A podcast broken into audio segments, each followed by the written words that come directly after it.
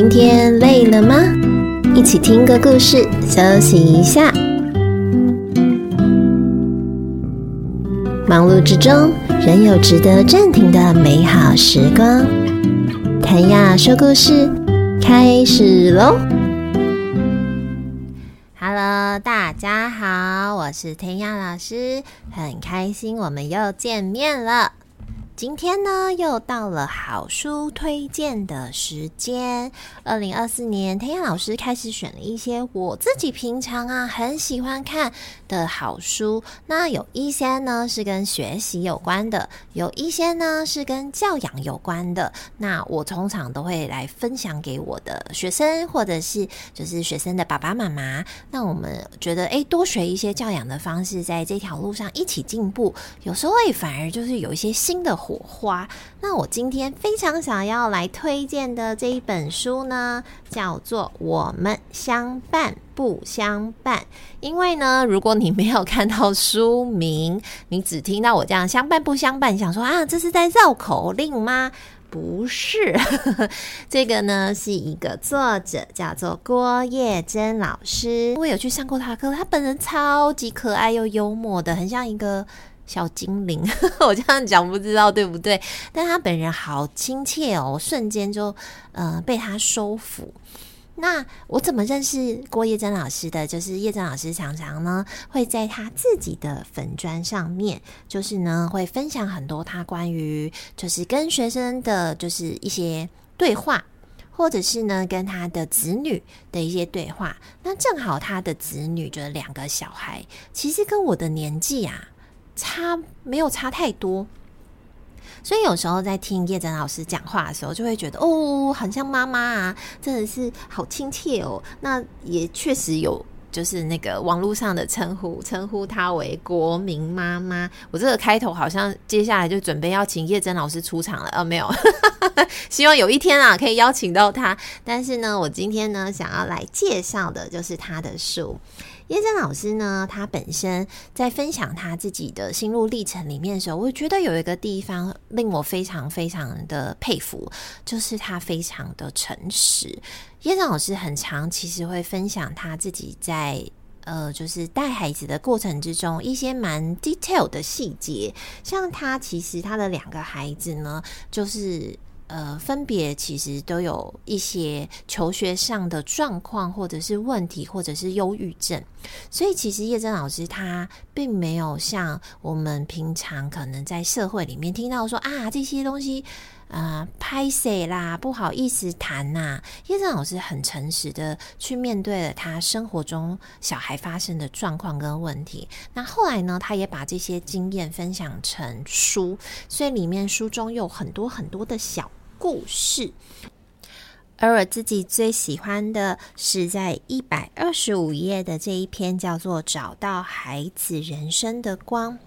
这篇里面的内容呢，分享了叶珍老师在讲他他们家族里面，包含他的女儿、他的儿子、他的哥哥，大家的成长的路程都不一样。比如说，像他自己本身呢。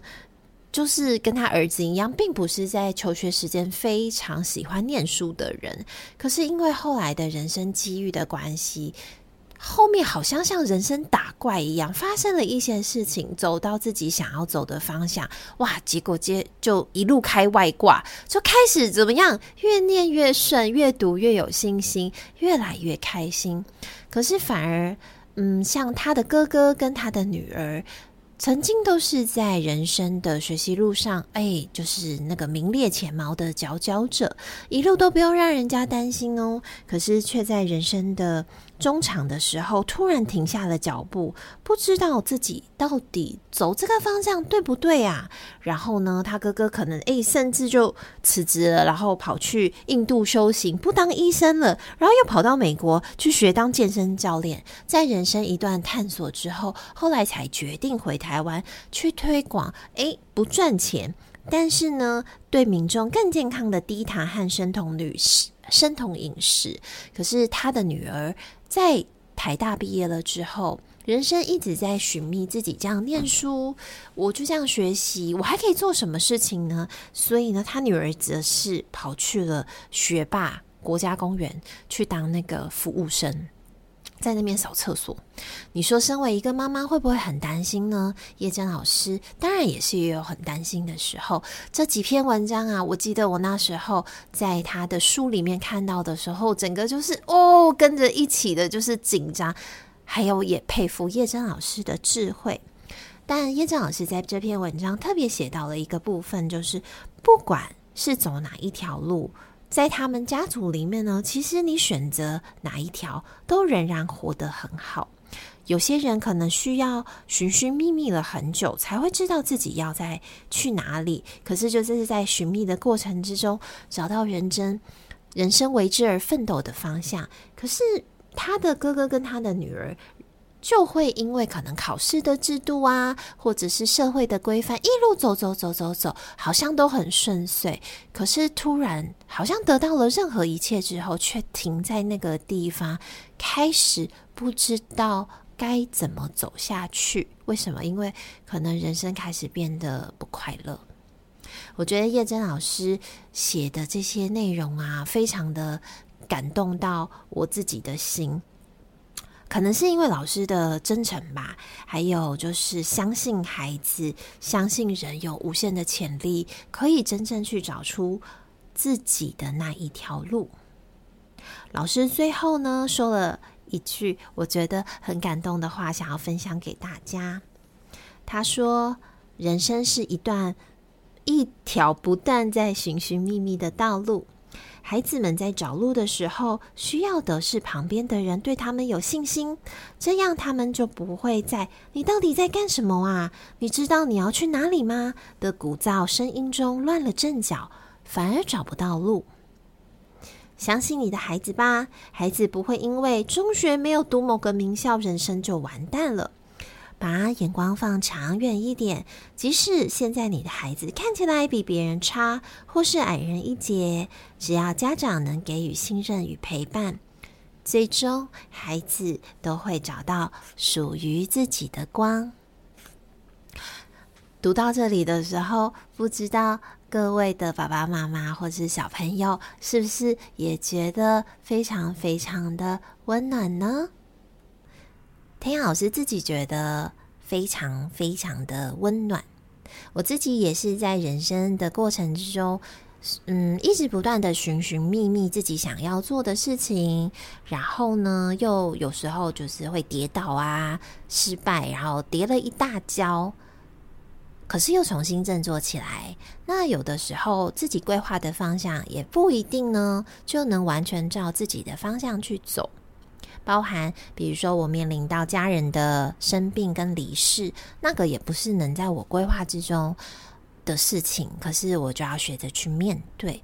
所以我看到叶真老师这样子在分享他的生命旅程，跟他家人的生命旅程的时候，我会觉得蛮安心的。就是说，嗯，我们不是不努力，可是呢，人生每一个人，也许他都需要不同的时间点。在某一些时候，需要停下来去探索一下自己想要的。有些人比较早，有些人比较晚，但是呢，只要他周边有支持他的人，他有一直不断的去尝试、去探索，其实我相信最后呢，都可以走到自己想要的方向。同时，我也是这样子鼓励我的学生的。我的学生们现在很多呢，孩子都有，嗯，不知道该去哪的烦恼，或者是看到别人一直往前进，自己停在那边的时候的焦虑。可是你跟他说，就他自己又觉得自己应该要往前进，可是他又没有那个动力，或者是说他知道要往前又往前不了的时候，卡在那边动弹不得的时候。非常非常的痛苦，有时候呢，甚至就生起了病。我觉得，在我看来，这就是在成长的历程之中的其中一段过程。他们正在面临自己，探索自己，同时也在这个教育体制之中呢，试着想要找到自己的定位。有时候快，有时候慢，但更重要的，我想就是他们在这个时候也很需要周遭的人的陪伴，不一定是引导或是方向，有可能他们单纯的就是希望说，哦，他在很慌张的时候有一个人陪伴在他的身边，让他知道他不孤单。这也是我想叶真老师他会出书，然后呢，分享这么这么多他关于就是。教学的一些，还有他跟他孩子相处的一些过程。这本书啊，我非常非常的推荐哦，叫做《我们相伴不相伴》。那想要认识更多关于叶真老师，可以上网搜寻。郭叶真粉丝专业，你就可以找到叶真老师了。叶真老师是一个很厉害的人，就是呢，他的产出值很高啊，常常就看到新文章出来，新文章出来，新文章出来。但我还是蛮推荐大家去买书的。我觉得呢，他的书就是有点像是，嗯，当你遇到一些人生上的烦恼的时候，教养上烦恼的时候，你就来翻一翻，就是会让你瞬间觉得啊。好像也没有这么烦恼了啊，就是那种也被疗愈的感觉。身为教育工作者的我，常常呢，其实也会接到很多老师的询问。就是有可能是我们自己在教学上面也会想要寻求一些支持与安慰。那我自己也是的，我也会遇到一些教学状况，或者有时候也会觉得很挫折的时候。那往往我的解决方式就是去看书。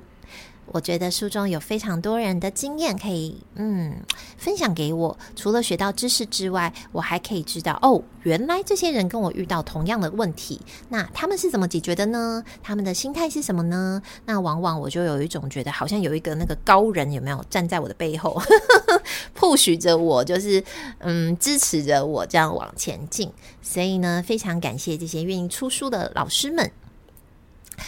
今天呢，就跟大家分享到这里了。希望你们也可以被叶真老师的温暖跟温柔感动到哦。他本人真的超级可爱的。如果有机会听他的演讲，嗯，我还蛮建议就是听他本人，他本人更可爱。